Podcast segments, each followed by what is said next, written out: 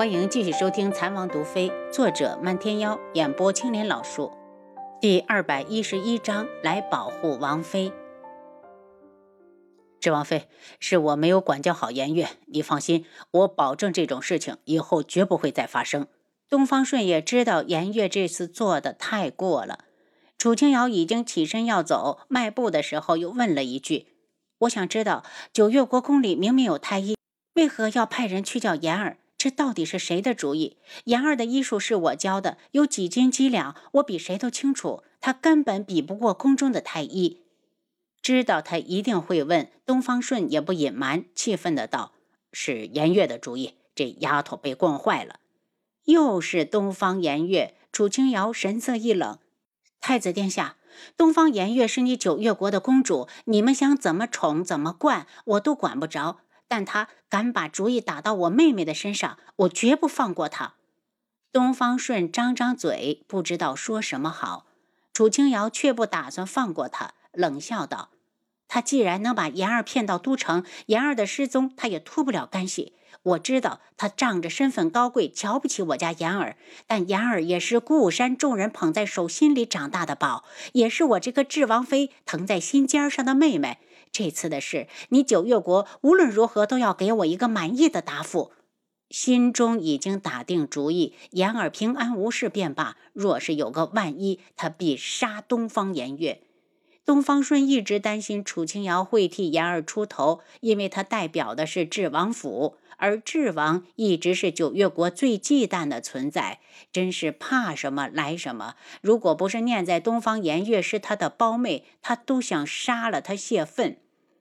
智王妃放心，我马上进宫，让父皇下令，全国寻找言儿。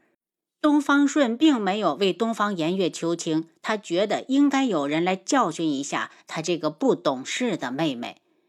楚清瑶才离开太子府，就碰到了花希墨。眼看着天色已晚，大家只好先去了分舵住下。清瑶，王府的事都忙完了，花希墨就知道一有时间他肯定会来。王爷回府了，那边暂时用不到我。楚清瑶见只有他和方简两人，便开口问他有没有见过贺兰溪和于副将。我们碰过一次面，然后又分开各自寻找了。花希墨说完，马上派人出去寻找两人的下落。见他们一脸憔悴，估计这些天都没有好好睡过一觉。楚清瑶问道：“你们可查出在定王府那晚到底是谁救走了言儿？”查不到定王府，我们也去了，连当晚参与拦截的侍卫都问了好几个，都是一口咬定不知道。花希墨一脸悲愤，有时候他都怀疑，这么多天都找不到人，是不是言儿已经……这个想法一冒出来，他就想血洗九月国皇宫。明日我找机会将东方颜月劫出来。事情因他而起，我总觉得他应该知道点什么，或者接走言儿的人是他的同伙。他只想做出一种假象来欺骗我们所有人。楚清瑶目露冷光，一定要给东方颜月点教训。启禀门主，属下一直监视的东方顺，发现他刚从宫里出来就被人刺伤了。将近半夜时分，有弟子进来禀报。楚清瑶脸色变了变，九月国皇室到底是得罪了谁？前有定王被刺，这又轮到了一国的太子了。看来暗中之人是铁了心的要与东方家作对。一想到这儿，他又猛地一惊，无双公子那张脸马上映入了脑海。他开口问花希墨：“这些天你们有没有遇到解忧阁的无双公子？”方简摇头。我和掌门师兄一心打探言儿的下落，怕是走个碰头都不会注意。花希墨看了看弟子，要他继续监视着太子府，然后他满怀希望的道：“青瑶，你说能不能是和九月国皇室作对的人出手救走了言儿？有这个可能。楚清瑶也觉得这种可能性很大。九月国定王府，东方铎坐在软榻上。宇文天清正一颗一颗地剥着葡萄喂他，见他脸色喜色，娇笑着靠着他的胸膛。王爷这么开心，是不是有什么大喜的事情？东方朵搂住他，在他的脸上亲了一下，才道：“我那太子皇兄被人刺伤了，你说这算不算喜事？宇文天清早就知道他们兄弟两个不和，从他的怀中出来，给他斟酒。王爷大喜，长乐敬王爷一杯。东方铎接过杯子，一口喝尽，拥着他道：“还是你这张小嘴会说。长乐，我告诉你，其实那刺客是我派去的，真是可惜了，怎么就没有杀死他呢？”宇文天清颤抖了一下，东方铎正好捕捉到，不悦的道。你在害怕我？宇文天清伸出白藕一般的手臂，攀上他的脖颈。王爷是长乐的恩人，我又怎么会怕你？我是怕太子没死，知道真相后会报复王爷。东方铎得意地发出一阵大笑，端起桌上的酒壶，大口大口地喝着，然后将酒壶一扔。长乐，你无需担心我。就算有一日事发，我也会先护你周全。宇文天清长这么大，从来没有人这么在意他。被东方铎一句话感动得泪水连连，抽噎着道：“王爷，长乐这辈子都跟挺王爷了。如果上天无眼，让我真有那么一天，长乐必不离不弃，对王爷誓死相随。”东方铎紧紧地抱住他，甚至有些迷失。长乐，我的长乐。第二日，楚清瑶刚吃过了早饭，贺兰溪和于副将就被弟子找了过来。贺兰溪一看到他，就冲过来抱住，呜呜地哭起来。楚清瑶，怎么办？我找不到花千颜，你来了正好，我们大家一起找。楚清瑶心里也不好受，安慰似的拍着他。贺兰溪，我替言儿谢谢你。你放心，我们一定会找到她的。找不到言儿，我誓不回天穹。于副将一进来就不满地瞪着方简，见贺兰溪不哭了，冲到方简的跟前：“你就是这么保护言儿的？让他一个人跑出来，你还是不是男人？”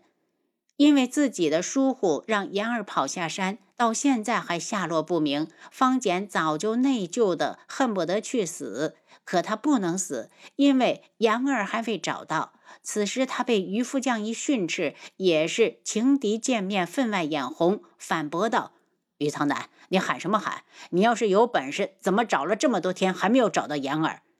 你还有理了是不是？明明就是你把他弄丢的。”于副将的眼珠子都红了，估计再吵下去，非大打出手不可。都不准吵！楚清瑶喝住两人。今天我们继续在城里找，晚上回到这里会合。如果三天之后还是找不到人，就考虑去城外搜。正好监视太子府的弟子回来禀报，掌门，好像太子那边已经查出昨天的刺客是定王的手下。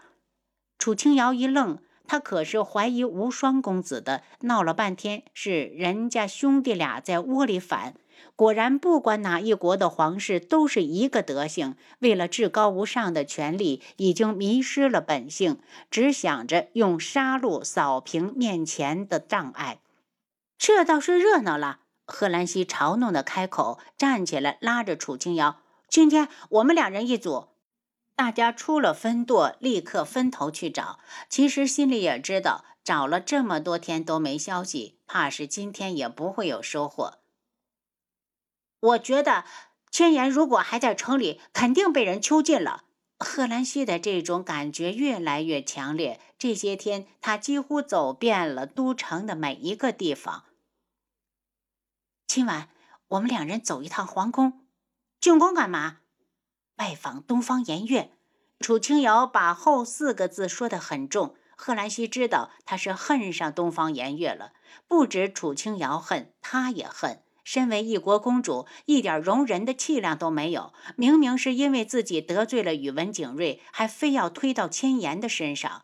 千言当初陪着东方顺去求医，已是仁至义尽。看看他这个当皇妹的是怎么报答的，故意将千言拖下水，说什么他医术高明。这话说出来也不怕别人笑话，指着古武门的人说人家医术好，九月国皇室都是瞎子不成？就算是瞎子，难道还没长脑子？这一天大家又白忙了。晚上会到一处，除了叹息还是叹息。好不容易熬到子时，楚清瑶刚要和贺兰溪回房休息，就听到外面有人大喝：“什么人？”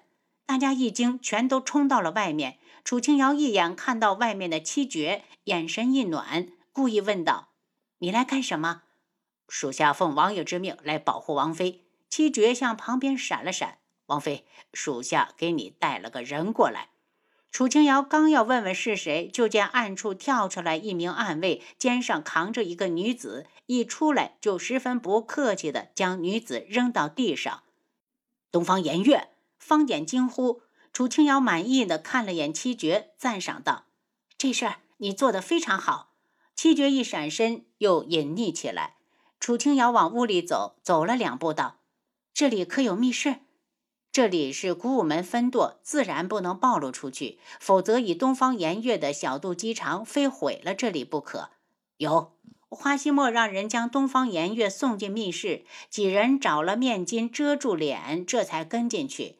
楚清瑶检查了下，发现七绝是用迷药迷晕了东方颜月，拿了解药吹到他的鼻子里，东方颜月很快就醒了。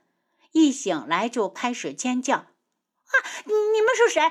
我是公主！你们赶紧放了我！听到没有？”贺兰溪听得心烦，上去就甩了他两耳光，打得他立马没了声音，不停地抖着，看来是吓坏了。东方颜月，定王和太子是不是你派人刺杀的？楚清瑶改变了嗓音，听起来虽然还是女子，却粗嘎难听。东方颜月一听就愣了，机警的道：“你们到底是谁？我怎么会派人刺杀他们？我是一个公主，早晚要嫁人，皇位又没有我的份儿。”楚清瑶冷笑：“东方颜月，你不用装了。”定王就是你派人刺杀的，然后你又故意将古武门的花千颜骗到都城，又将他藏起来，利用他的失踪将太子骗出来，再将他刺伤。其实你的本意是想刺死他们吧，自己好做女帝。你胡说！我什么时候想做女帝了？再说他们也不是我派人刺杀的，我一个公主哪来的那么大的野心？东方颜月虽然害怕，可他没有做过的事，说什么也不能承认。你没野心吗？花千颜被你骗来后，你可是和你手底下的人扮演了一场好戏呢。他故意的把花千颜劫走，这才骗过了太子殿下。楚清瑶忽然拿出一柄匕首，在他的脸上比划着，吓得东方颜月不争气的哭起来，有些歇斯底里。我不知道你在胡说什么。但事情呢，根本不是那样的。劫走花千颜的明明是无双公子，怎么可能是我的手下？您刚才收听的是《蚕王毒妃》，作者漫天妖，演播青莲老树。